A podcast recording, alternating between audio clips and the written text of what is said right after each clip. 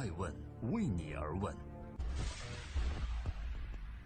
Hello，大家好，欢迎聆听守候爱问每日人物，我是爱成。爱问关注资本市场最新热点，瑞幸赴美上市，成立十八个月上市，营业第一年净亏损超过十六亿元，补贴开路，重金获客，疯狂扩张。今天，爱问每日人物关注瑞幸咖啡，围绕瑞幸的消息火热吸睛。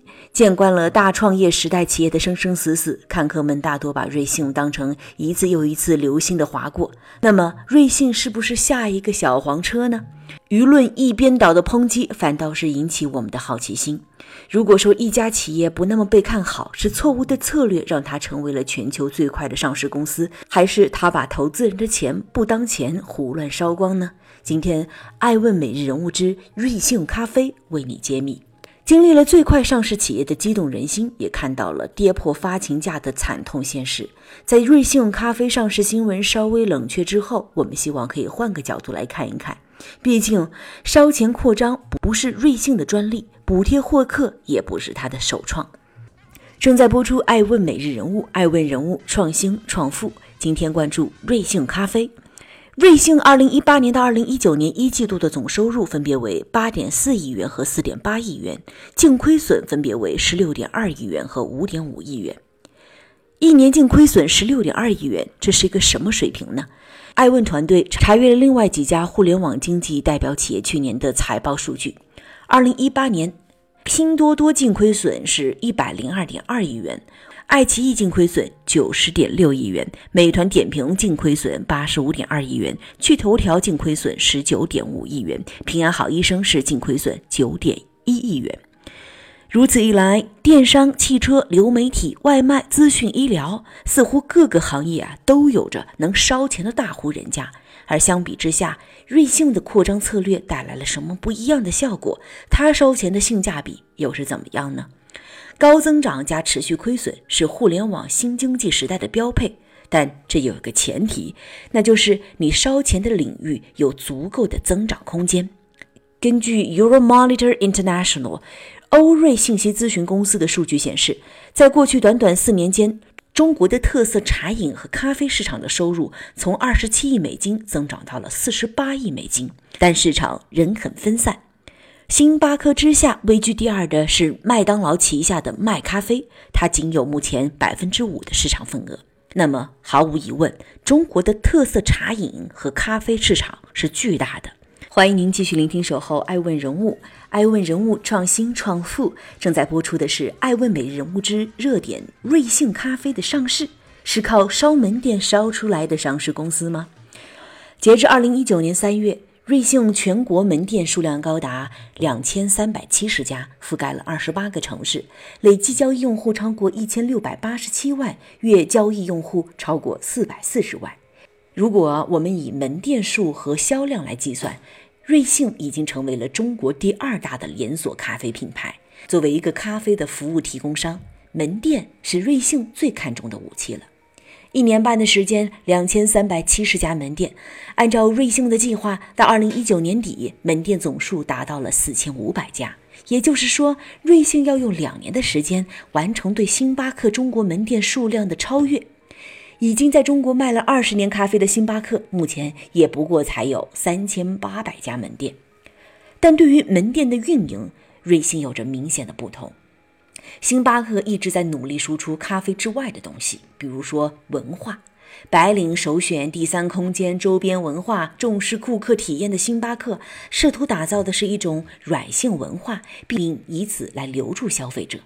瑞幸门店的作用则简单的多，那就是卖咖啡，使劲儿卖咖啡。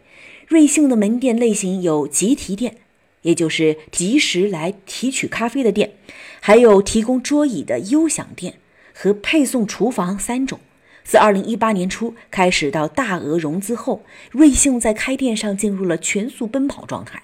二零一八年新增门店两千零六十四家，其中四季度新增门店八百八十四家。这其中有一个细节值得大家注意：公司的初期阶段以铺设配送厨房为主，配合配送订单。而去年四季度开始，随着集体店的大规模增加，配送厨房数量开始缩减。在运营了一年之后，瑞幸开始大规模的开设集体店，也就是即时提取咖啡的店。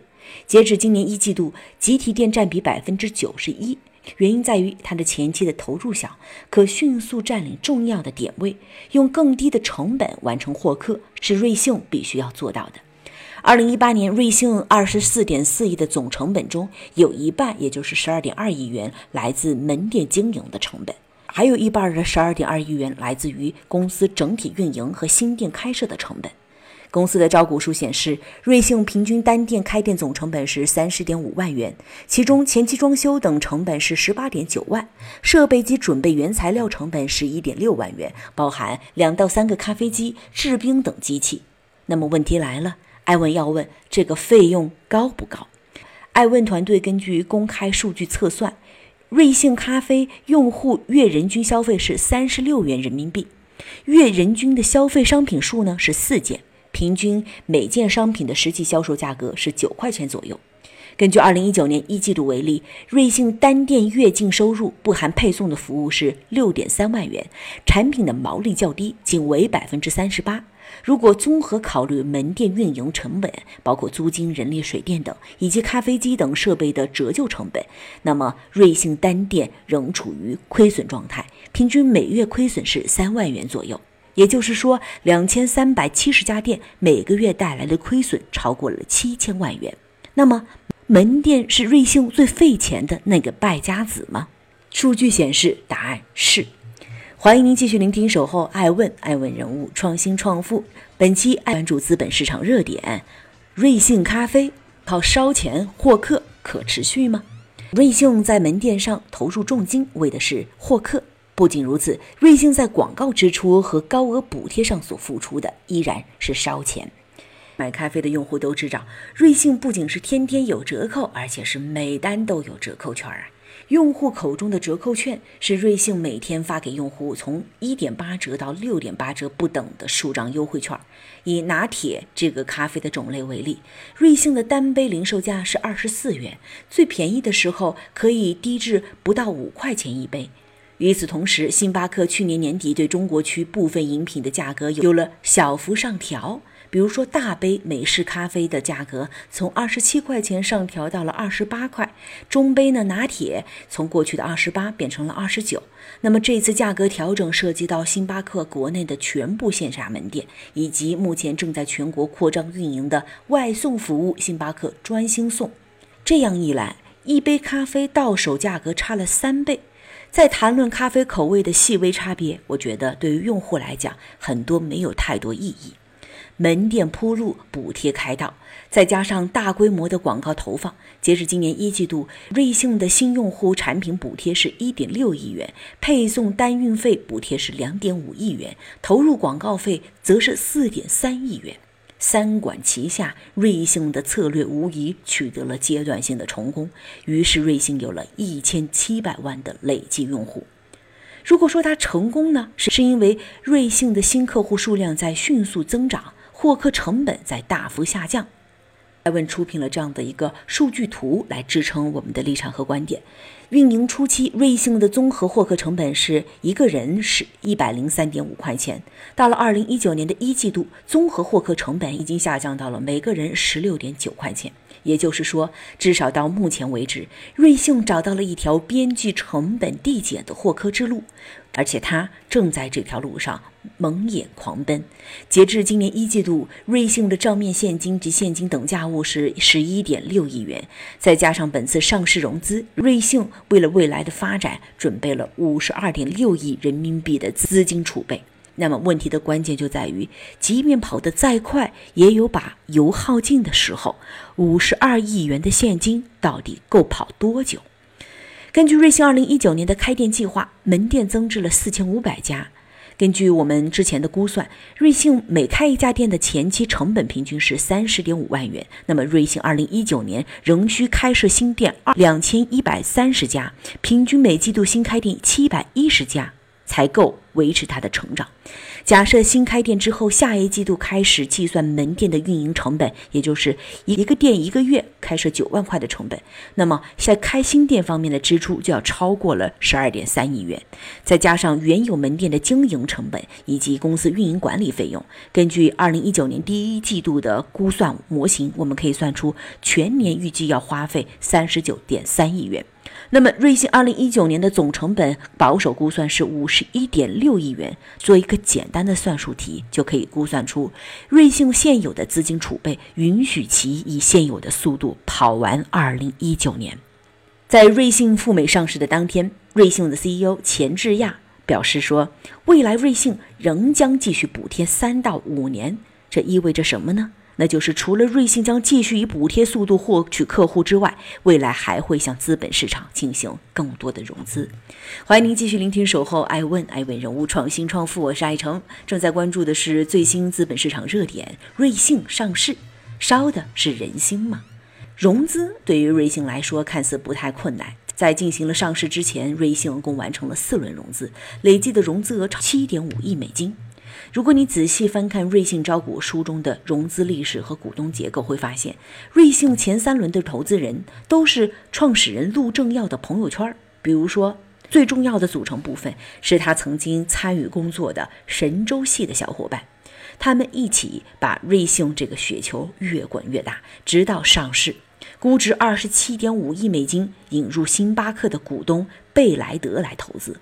而本次上市，除了以最高价十七美元一股来发行之外，最终还超额配售了三百万的 ADS，并提前一天就完成了募季。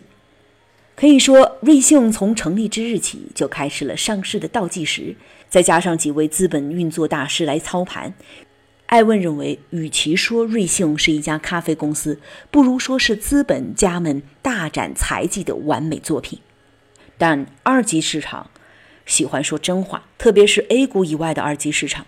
在上市首日，瑞幸咖啡涨了近百分之二十后，它的股价急转直下，三天后即跌破了发行价。有人质疑瑞幸匆忙上市就是为了股东套现，但这只是质疑和猜测，是现阶段无法证明的推断。即便如此，股东也要根据规定熬过六个月的锁定期再说呢。所以，当下更重要的问题是，瑞幸的当务之急是什么？答案有三：持续获客、低成本的获客、持续开店、高性价比的开店，以及持续烧钱、有价值的烧钱。艾问算了笔账，以二零一九年一季度数据为例，瑞幸的产品目前实际售价是。平均一个九块钱，假如销量不变，实际售价需要提高到一个十三块钱，门店的运营才能达到盈亏平衡；而实际售价提高到二十一块钱，整个公司才能盈亏平衡。假如公司计划仍维持现有的价格水平，则门店销量需要提高百分之一百一十六，才能达到门店盈亏平衡；而当销量增加到百分之二百六十，才能使得整体公司盈亏平衡。正在播出的是《爱问每日人物之资本市场热点》，瑞幸咖啡烧出来的上市公司。关于瑞幸，或许真正担心的是写字楼里面九九六的年轻人，因为不需要第三空间或者追逐网红饮品，只需要价格低廉又方便获取的咖啡因来提神。瑞幸想要的是先通过低价和便利，迅速的把用户抢过来，然后再适当烧上几年，把用户的饮用习惯培养起来。这个策略，艾文认为依旧有两大风险值得提示：一个是融资不能断，一个是消费者要听话。现在看来，第二个要难得多。本质上，这不是一家非垄断性企业能解决的问题。瑞幸是星巴克的对手吗？瑞幸是要通过烧钱击败星巴克吗？但本质上，我们认为他们不是一类企业，只是刚好都有卖咖啡罢了。如果它竞争的不是星巴克，那么是不是便利店呢？通过集体店的全覆盖和品类的扩充，是否未来有可能击败便利店？这样的假设似乎还有点遥遥无期。也许，瑞幸更需要击败的是增长黑洞，是用户习惯。沿着别人的脚印前行并不困难，但为自己开拓道路要困难得多，但也光荣得多。艾文希望。瑞幸的故事可以长一点，感谢您收听本期的《爱问每日人物》，我是爱成，我们下期再见。爱问是我们看商业世界最真实的眼睛，记录时代人物，传播创新精神，探索创富法则。